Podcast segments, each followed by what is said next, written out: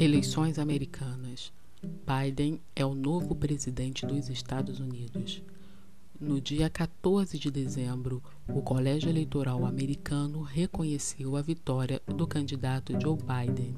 Apesar das críticas do seu opositor Donald Trump, que alegou que as eleições haviam sido fraudadas, não foi encontrada nenhuma irregularidade após a recontagem dos votos. Com 78 anos de idade, Joe Biden será o político mais velho a vencer as eleições presidenciais americanas. Biden precisava de 270 votos do colégio eleitoral e obteve 306 votos, enquanto seu adversário Donald Trump recebeu 232 votos. A posse de Joe Biden e sua vice-presidente Kamala Harris ocorrerá no dia 20 de janeiro de 2021. Ambos receberam mais de 80 milhões de votos.